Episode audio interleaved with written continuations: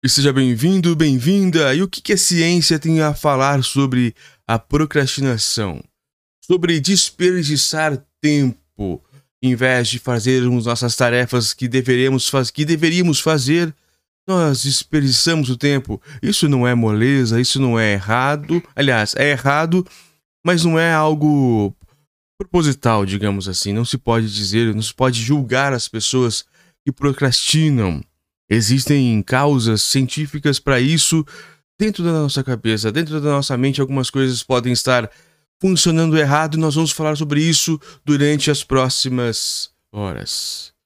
Ou minutos, 60 minutos, vai ser longo, porque eu quero ler quatro, quatro artigos extensos. O primeiro, a lei que explica por que desperdiçamos o tempo. Qual que é a lei física, científica? Por que, que a gente desperdiça o tempo? Para entender do assunto. Depois eu vou entrar na técnica de Hemingway, uma técnica milenar chinesa que explica como que a gente faz para melhorar tudo isso, as conexões cerebrais que implicam essa nossa procrastinação e por fim, oito dicas científicas dos maiores cientistas sobre como lidarmos com isso. Então nós vamos estudar bastante agora.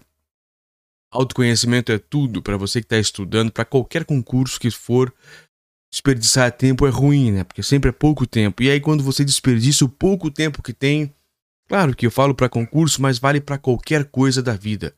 É um curso aqui de procrastinação completo com os maiores cientistas.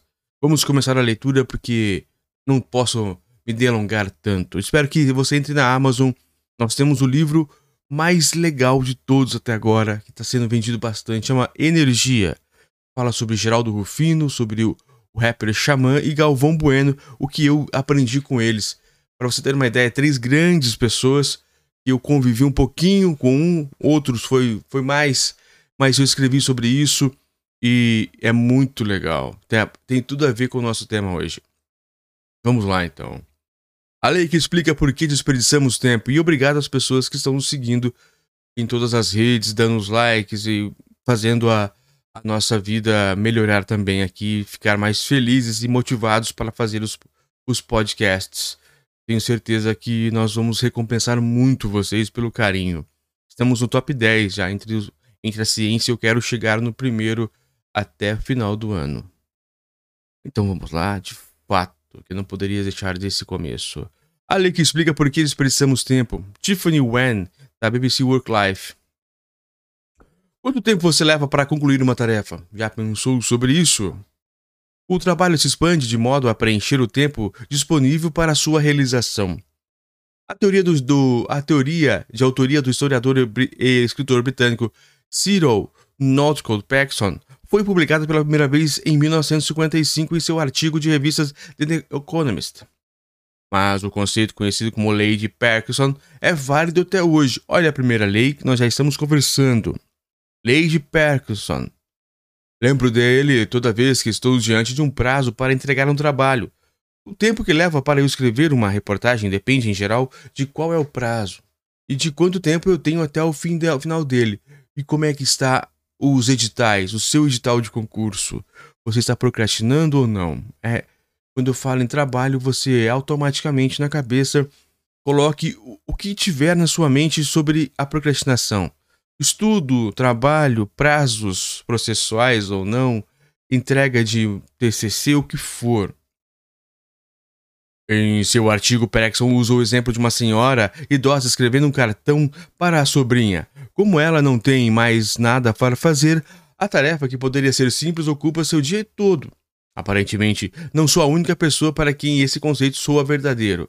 A lei de Parkinson ganhou vida própria, servindo de base de vários outros artigos e um livro do próprio historiador que viajou o mundo dando palestras sobre o tema. Mas o que é? Pouca gente sabe é que a intenção original de Parkinson não era migrar em senhoras que escrevem cartas ou jornalistas como eu, mas em um tipo diferente de ineficiência a burocratização do serviço público britânico. Olha o tema por concurso nacional unificado.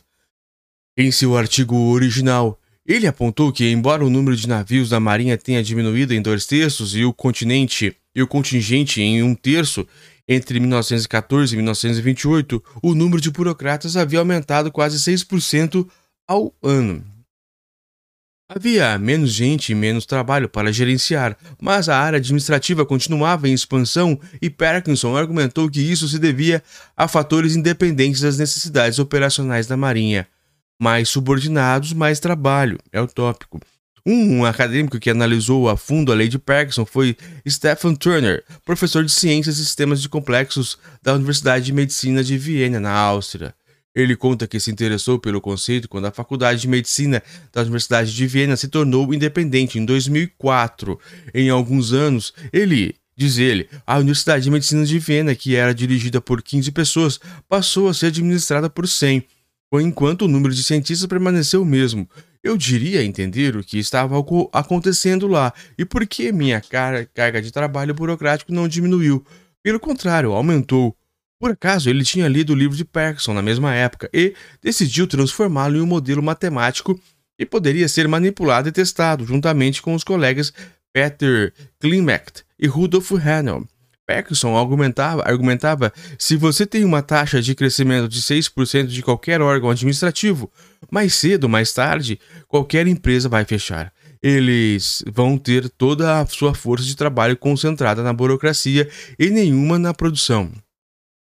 Segundo Bergson, há dois elementos críticos que levam à burocratização. Primeiro, o que ele chamou da lei da multiplicação de subordinados, a tendência dos gestores de contratar dois ou mais subordinados para se reportarem a eles, de modo que nenhum deles represente uma concorrência direta para a própria chefia.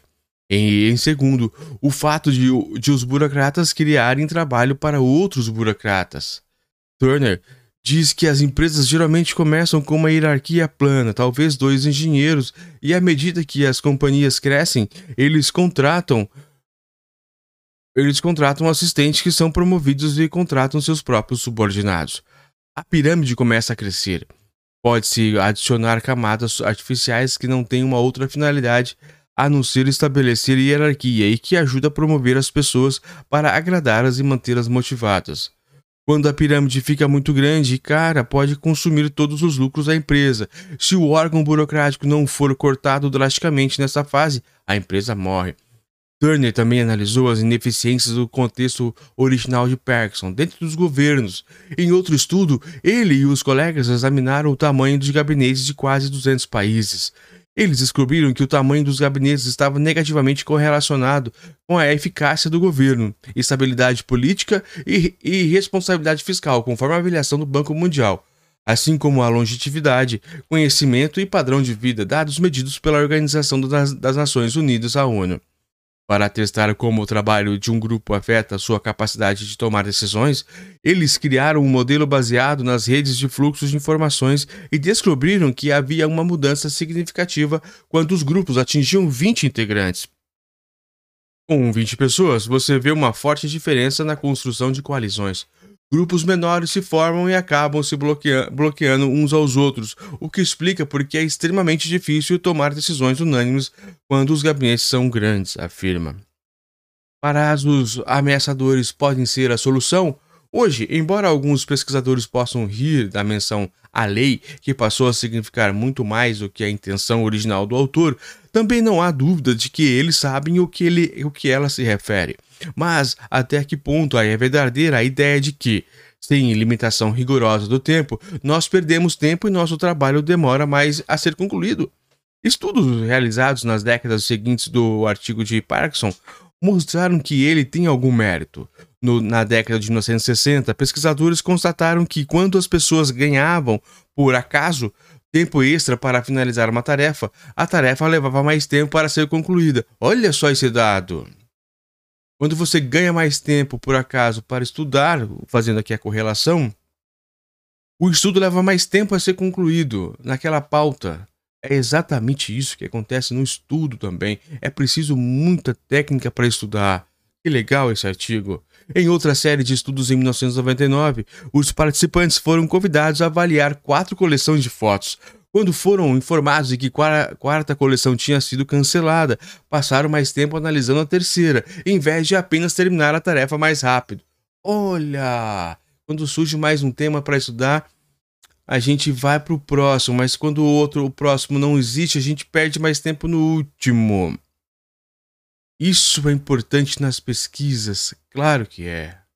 Os pesquisadores também descobriram que o tempo extra gasto em uma tarefa, no caso, contando o número de letras em uma frase, não levou a, a, uma maior precisão ou capacidade de recordar as palavras em um teste super, surpresa realizado posteriormente. Olha só. Então, isso significa que, como jornalista, devo estabelecer prazos menores ou limitar o trabalho de apuração e redação de cada história? Deveríamos, de uma maneira geral, impor restrições de tempo mais rígidas para melhorar nossa produtividade? É a pergunta. Os seres humanos têm uma capacidade limitada de memória, então a atenção e fadiga tarefa, ou banda larga mental, de acordo com Edgar Schiffer, professor da Universidade de Princeton, nos Estados Unidos, e coautor do livro Escassez, que analisa a psicologia da falta de recursos e como isso influencia nossos comportamentos. Como nossa capacidade de atenção é limitada, nós a dividimos esporadicamente de maneira como podemos ao longo da vida cotidiana, diz ele. Mas, às vezes, por necessidade, precisamos nos concentrar. No livro, ele e o coautor Sindhu Mulantan advertem que o risco de focar demais em um projeto às custas de outras tarefas. Quando você tem um prazo, é como ter uma tempestade à sua frente. É ameaçador e está se aproximando, então você se concentra fortemente na tarefa. E você pode conseguir fazer um ótimo trabalho, mas o problema é que todo o resto é deixado de lado. Se você está concentrado demais em um projeto importante, pode o mesmo pode ao mesmo tempo esquecer de pegar o seu filho na escola, do aniversário da sua mãe, de dar comida para o cachorro e etc. Esse pode ser o preço que você paga pelo sucesso que vai alcançar com o seu foco. E correr para realizar algo em poucas horas também pode, ser de, pode ter desvantagens, principalmente se o, se o seu prazo for definido por outra pessoa. Se o seu prazo for muito curto e você entrar em pânico, terá, terá sacrificado outras coisas e poderá trabalhar de maneira ineficiente. E as coisas poderão dar errado. De qualquer maneira, afirma. As pessoas gostam de dizer que, se não fosse no último minuto, nada seria feito. Mas pesquisas mostram que a produtividade das pessoas não é linear, explica Elizabeth Tenue, professora assistente da Eccles School Business da Universidade de Utah, nos Estados Unidos, que estuda pressão do tempo, pressão de tempo e produtividade. Quando as pessoas se sentam para realizar uma tarefa, elas se esforçam muito inicialmente. Em algum momento haverá um rendimento decrescente. Para otimizar a produtividade, você precisa maximizar os benefícios, minimizar os custos e economizar esse, esse ponto de inflexão. Segundo ela, isso não quer dizer que ocupar o tempo todo designado para a tarefa ou trabalhar até o fim do prazo. E quando a hipotética senhora que escrevia, que escrevia um cartão para a sobrinha no artigo de Paxson.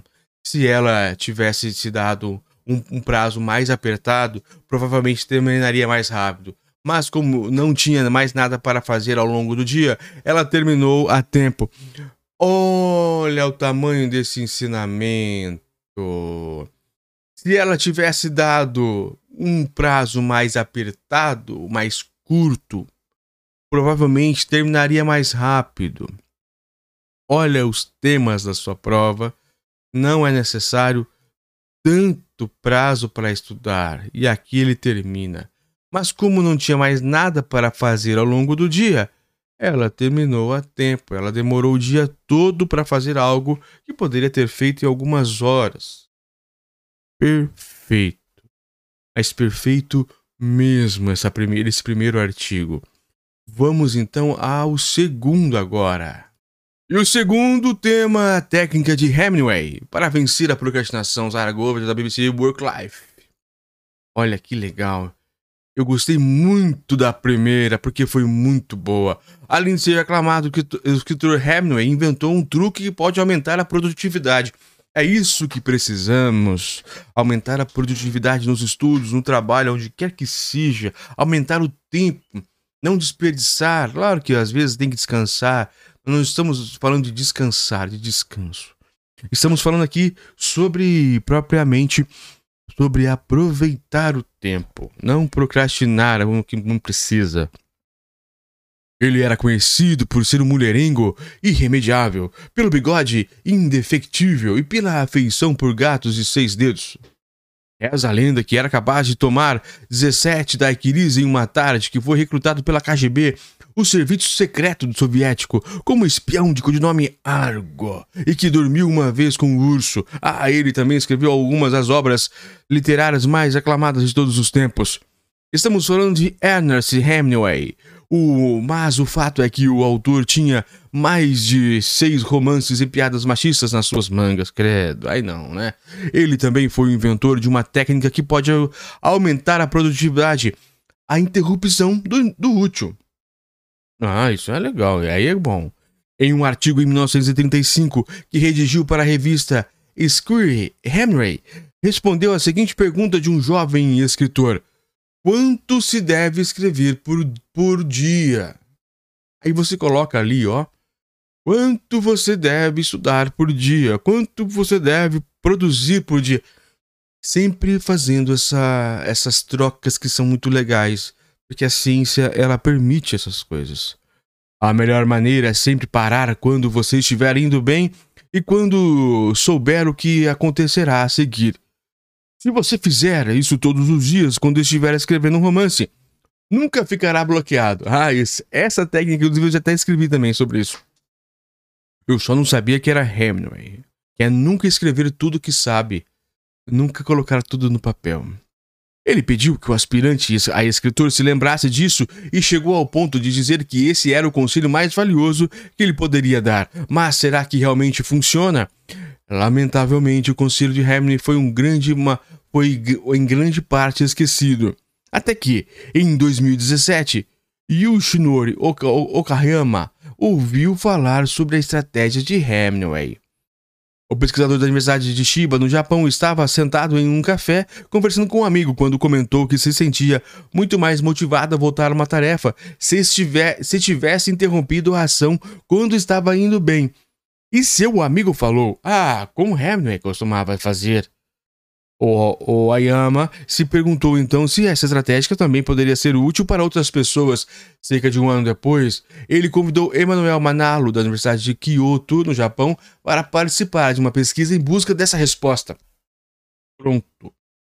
Se você interromper, estudar bastante, mas quando está muito empolgado, você vai troca de tema e você deixa aquele aquele gancho para trás, não imperfeito, mas um pouquinho, talvez seja uma boa. É claro que as técnicas aqui você vai vai ajustando, vai colocando. Pode ser que essa seja boa para você, não custa nada tentar.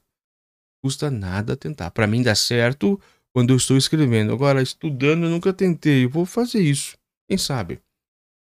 Aproveitando o otimismo, a premissa básica por trás do, do estudo era, não, era que não terminar uma tarefa pode ser benéfico.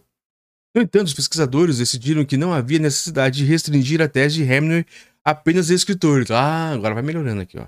Eles tomaram a liberdade de adicionar mais dois princípios além de, além de saber em que direção seu trabalho está indo. Um, as tarefas, as pessoas devem sentir que estão prestes a terminar a tarefa. Como dizendo aqui, ó, bem no final. E dois, a tarefa deve ser desafiadora o suficiente para que você possa concluí-la depois. Lógico. O estudo foi dividido em duas partes. Na primeira parte, Oyama pediu a 260 universitários que concluíssem uma tarefa trabalhosa que previa copiar à mão textos de jornais em uma espécie de papel quadriculado. Antes de começar, eles foram questionados sobre a sua motivação.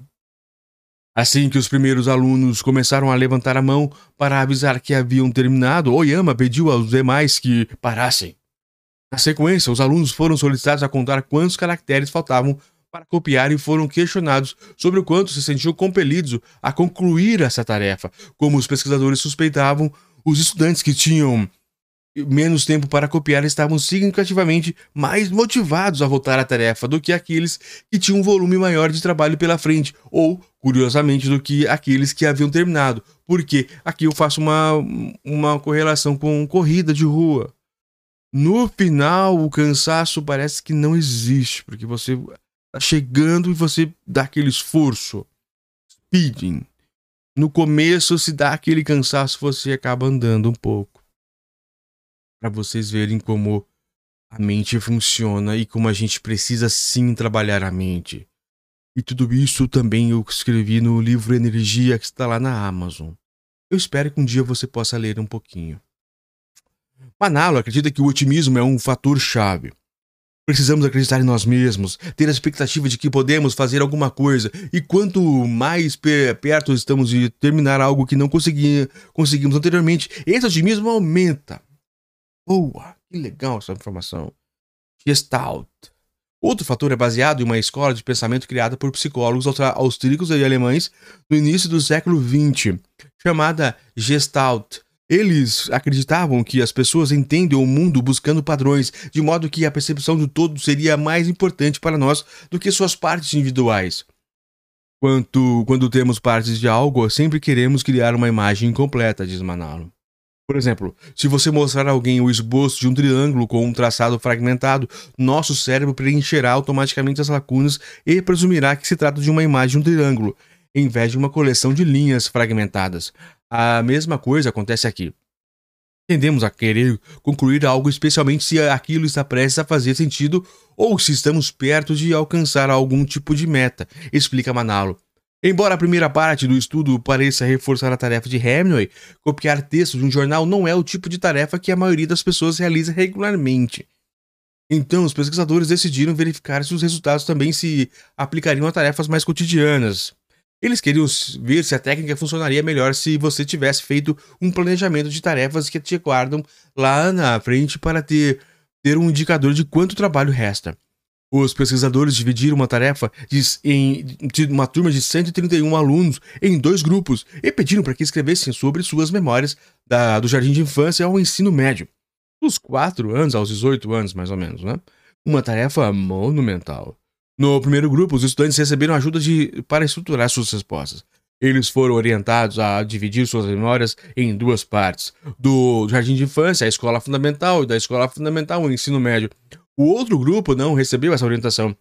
Antes de começar, os alunos foram questionados sobre quão motivados se sentiam. Mais uma vez, quando a maioria dos alunos estava perto de terminar a tarefa, todos foram convidados a parar. E foram questionados por sobre qual, quão perto estavam de concluí-la e quão motivados se sentiam para continuar. Assim como antes, os alunos que estavam mais perto de terminar o texto se sentiam mais motivados. Mas desta vez surgiu outro fator: aqueles que foram orientados a dividir a tarefa em duas partes e, consequentemente, conseguiram avaliar com mais, mais facilidade o que faltava. Também se mostraram mais interessados em voltar à tarefa. A tarefa interrompida. As descobertas acima encaixam perfeitamente na pesquisa de Daniela Cooper, da Universidade de Boston, nos Estados Unidos, que analisou o feito das interrupções. Em um estudo, Cooper e seus colegas da Universidade de Stanford e Yale pediram aos participantes que, ass que assistissem a um vídeo de curto no qual um comediante contava uma piada infantil. Metade foi autorizada a assistir a anedota até, até seu clímax, enquanto a outra foi deixada na expectativa. Logo depois, os participantes foram convidados a fazer compras online para um estudo supostamente não relacionado. Eles foram orientados sobre o, o, que, o que pesquisar e, em seguida, receberam a oferta de dois itens em potencial que poderiam ser apropriados ou não. Quando questionados se aceitavam a oferta, aqueles que haviam sido interrompidos no estudo anterior eram significativamente mais propensos a se comprometer logo com a compra em vez de continuar pesquisando. Hum. Quando uma interrupção impede que os indivíduos alcancem uma meta ou uma tarefa específica, descobrimos que eles tomam decisões mais rápidas e menos ponderadas em áreas completamente não relacionadas com par. Eles sentem que há algo incompleto e, como resultado, sentem uma necessidade de encerramento do que preferem interferir em decisões não relacionadas e motivar as pessoas a obter essa conclusão por meio dessas decisões não relacionadas. O estudo de Cooper sugere que, esse, que isso nem sempre pode ser benéfico. Para começar, as pesquisas e o senso comum sugerem que é mais provável que a, gente se arrependa de decisões que não foram devidamente ponderadas. No entanto, pode ser que o efeito previsto de Hemingway precise de condições diferentes para se manifestar. Afinal de contas, as interrupções do estudo de Comfort foram feitas no meio da tarefa e o fenômeno tem, tem, tem tudo a ver com o tempo. Obviamente, ninguém está sugerindo que que ser abordado de 10 vezes por dia por um colega super sociável vai ser produtivo. Para tirar proveito da técnica de forma adequada, a interrupção deve ser programada para quando você sentir que sabe em, em direção está indo o seu trabalho. Seja como for, talvez essa, essa, estratégia, essa estratégia deve ser usada com cautela até entendermos mais sobre como a interrupção de tarefas pode afetar nossa mente. Oyama e Manalo são mais otimistas. Eles acreditam que a teoria de Hemingway pode ser usada para atingir qualquer objetivo seja grande ou pequeno, e sugerem que pode ser particularmente útil no ambiente de trabalho e na educação. Oyama já usa a estratégia quando está trabalhando em artigos científicos e pesquisadores estão estudando atualmente se isso pode poderia ajudar alunos de doutorado a concluir sua tese. Porque até um terço dos estudantes na Europa ainda não terminaram de escrever suas teses após seis anos de trabalho. A ideia é que, é, é que, ao ajudar os alunos a dividir, a dividir, seu trabalho, os efeitos da teoria de Hemingway se manifestem quando eles se aproximem do fim de cada sessão. Eles também acreditam que suas pesquisas podem ajudar as pessoas em tarefas diárias, como introduzir novos conceitos de aprendizado. Nas salas de aula, por exemplo, às vezes os professores interrompem os alunos quando eles estão com dificuldade em alguma coisa. Dizem: Vocês já estão cansados, vamos continuar amanhã. Mas essa é uma péssima ideia, explica Manalo. Embora Hemingway tenha sugerido que as interrupções úteis deveriam ser auto-impostas, os, pesquisa os pesquisadores estão mais preocupados com o fato de a tarefa ficar inacabada do que com a origem da interrupção. Eles não veem uma razão pela qual as interrupções cuidadosamente impostas a nós por terceiros sejam menos eficazes. De fato, e de que todos nós gostaríamos de ter o talento de Hemingway, talvez seja a hora de começarmos a planejar nossas tarefas como ele. Afinal, Hemingway insistiu para ouvirmos o conselho dele, e quem somos nós para desobedecer? Isso é BBC Work Life e a segunda tarefa que nós fizemos aqui, muito legal também. E eu já vou agora iniciar a terceira, e a terceira é sobre nada mais nada menos que as conexões cerebrais que vão explicar para nós por que, que nós procrastinamos tanto. E o último são as oito técnicas para definitivamente pararmos de procrastinar. Lembrando que essas técnicas são feitas por cientistas, neurologistas, neurocientistas muito mais graduados que qualquer pessoa que eu já conheci pessoalmente. Então, são, é algo muito sólido e muito real para estudarmos e conscientizarmos, ter autorreflexão. Ah, então vamos lá para a terceira leitura. Então, por fim, agora, oito técnicas para parar de enrolar e completar suas tarefas. Já estudamos sobre a procrastinação, sobre perda de tempo, como faz para controlar, uma técnica um pouco mais aguçada que é de Hemingway. Agora sim, oito técnicas para parar de enrolar e completar suas tarefas. Aqui, o foco é o estudo. Para completar seus estudos, vamos lá, como é que faz, Cláudia Hamilton? Antes de escrever a primeira frase, de, frase desse texto, eu inventei uma série de tarefas para fazer. Botei roupa na máquina de lavar, fiz uma xícara de chá, respondi a e-mails, chequei as notificações do Facebook, li blogs e o que eu gosto, etc, etc, etc. É exatamente assim. A procrastinação ela pode vir não só de fazer nada, mas de fazer outras coisas, inventar coisas para fazer antes do que é propriamente precisa ser feito. Então tenha essa, essa mente na hora de começar a estudar. Eu sempre falo, o autoconhecimento é fundamental. E fundamental também é você entrar na Amazon e ver nosso livro Energia. Quando eu terminei de ler Blows Blogs, a máquina já tinha terminado as roubas, então obviamente eu precisei adiar-o adiar o texto mais um pouco. Fui pendurar tudo no varal, depois inventei de regar as plantas também. Não que isso importe agora. Como você pode perceber, eu acabei concluindo a reportagem e ainda cumpri o prazo definido pelo meu editor. Todos nós temos o hábito de procrastinar ou enrolar antes de cumprir nossas tarefas.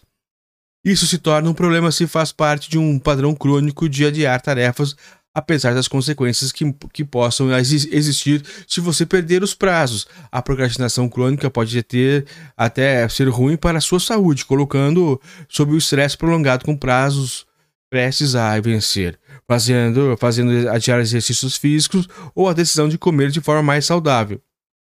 Ou até mesmo atrasando a, vista, a visita ao médico quando começarem a aparecer os sintomas. Então, como a psicologia pode nos ajudar a procrastinar menos e manter a motivação? 1. Um, não confie apenas na força de vontade. Segundo Ian Taylor, pesquisador esportivo da, que estuda a motivação na Universidade de Longbrought, no, no, Reino Unido, as pessoas geralmente acreditam que a força, de, a força de vontade é a resposta. Isso pode funcionar ocasionalmente, ocasionalmente, mas, como ele disse à BBC Radio 4, força de vontade é um tipo de motivação, mas não é a melhor. A motivação é como o combustível que leva você ao resultado. Alguns combustíveis são, como, são muito bons, mas outros são de qualidade inferior. O problema de confiar apenas na força de vontade é que ela pode ajudar a atingir suas metas algumas vezes, mas é algo frágil que nem sempre funciona. Em vez de confiar na força de vontade para tentar ignorar os aspectos desagradáveis de uma tarefa, considere-os uma parte importante e inevitável da conquista de sua meta. Imagine que você está correndo há 30 minutos até agora seus músculos estão doendo, mas isso não é necessariamente uma coisa ruim a ser combatida e parte do processo de ficar em forma.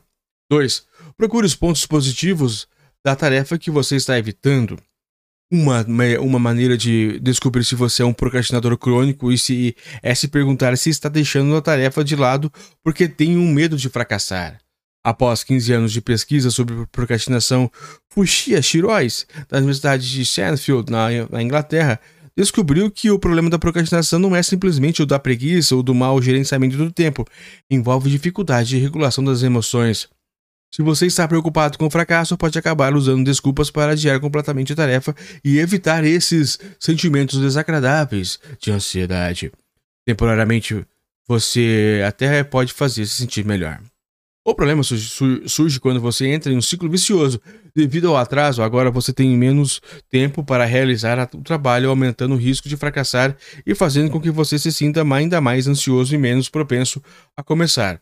Para lidar com essas emoções, uma coisa que ajuda é procurar aspectos positivos da tarefa. O ideal é que essas, essas não sejam as recompensas que possam trazer, um, no, trazer no futuro, mas algo de bom do próprio processo. Talvez você aprenda alguma coisa ou talvez se sinta mais absorto na tarefa do que, come, do que esperava ao começar. 3. Planeje com antecedência. Se você sabe que uma determinada tentação pode te levar a procrastinar, então pode ser uma boa ideia adotar a estratégia psicológica começar se barra então. A ideia é que você planeje com antecedência o que fará se encontrar uma tentação específica.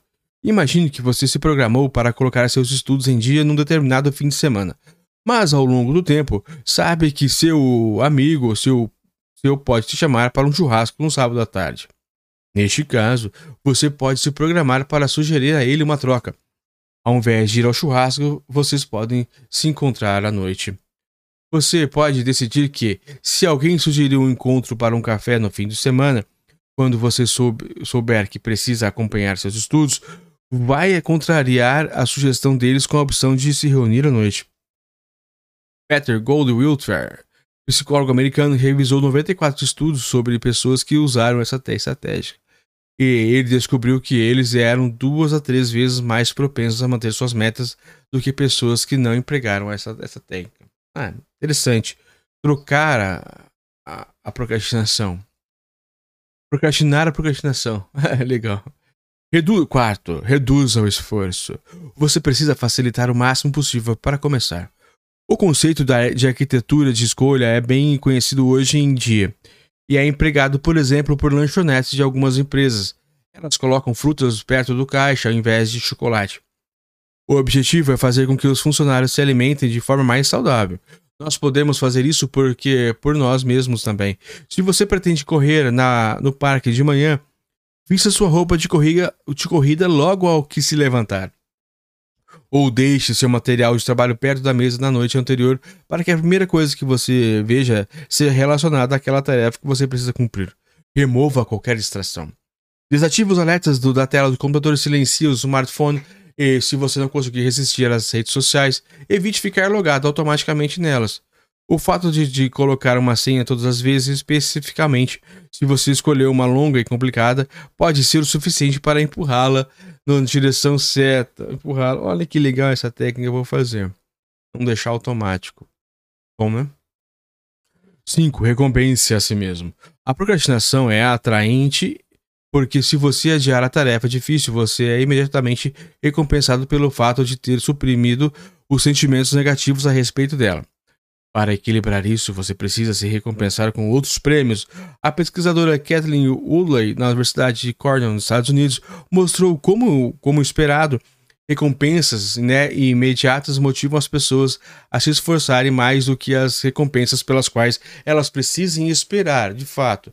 Você precisa encontrar uma recompensa é, imediata que faça tudo parecer mais fácil.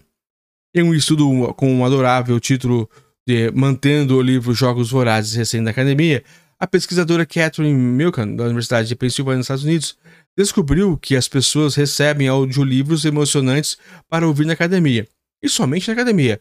Era mais provável que elas voltassem aos exercícios para descobrir o que aconteceria a seguir. A trama do livro se tornou a recompensa imediata das pessoas. Houve até um teste de um curso online de duas semanas destinado especificamente a reduzir a procrastinação.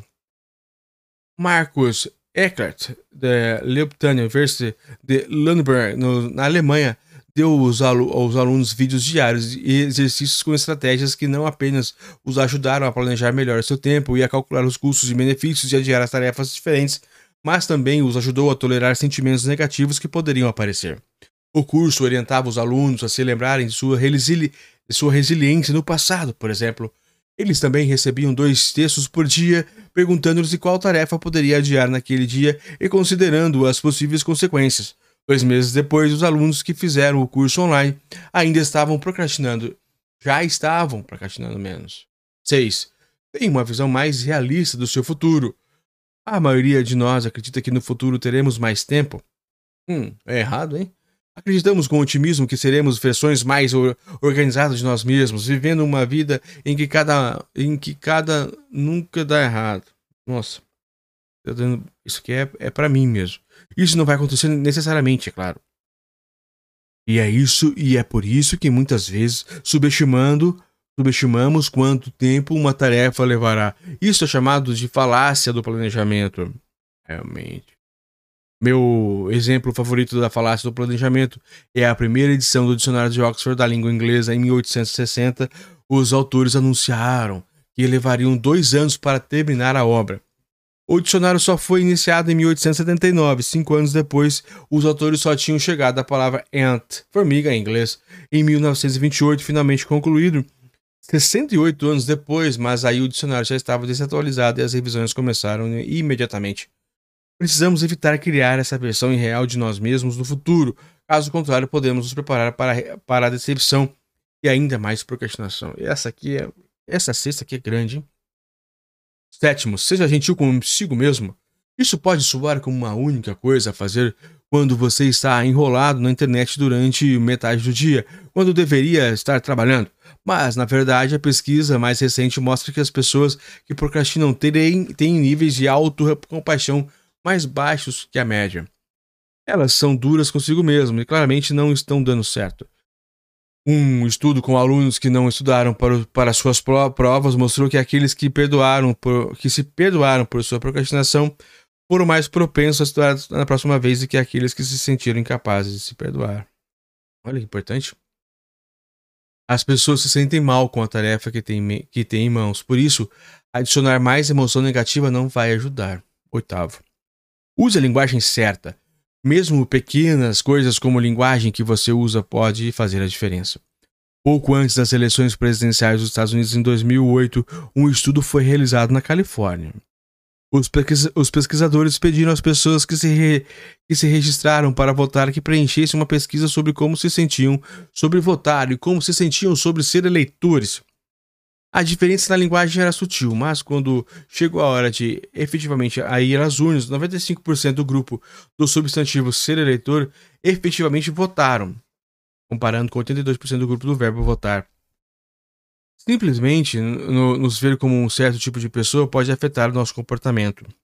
Então, se você pensa em si mesmo, não como alguém que às vezes corre, mas como um corredor, você pode é, estar mais propenso a fazê-lo. Ou, vezes alguém que consegue uma dieta, você é alguém que come de forma saudável. Ian Taylor, antes de ler esse Ian Taylor, eu quero dizer o seguinte: antes de você ver que você precisa estudar veja-se como um estudante. Olha que legal. Encaixou. Ian Taylor diz que a razão pela qual isso pode funcionar é que faz uma conexão entre você e o comportamento em questão. Então, você não está mais fazendo comportamento esporadicamente, você está apenas vivendo a sua vida do jeito que você quer. É isso. Por fim, termino as quatro leituras e este curso praticamente completo de procrastinação, que é legal. Os maiores cientistas que eu já li estão aqui juntos para nos ajudar. Eu espero que te ajude bastante. Para mim, foi um crescimento muito grande. Se você quiser deixar um like, deixar alguma coisa, um valeu, nossas redes, nos procure, Ronaldo W. Botelho. Eu vou ficar muito feliz e motivado a fazer mais vídeos como estes.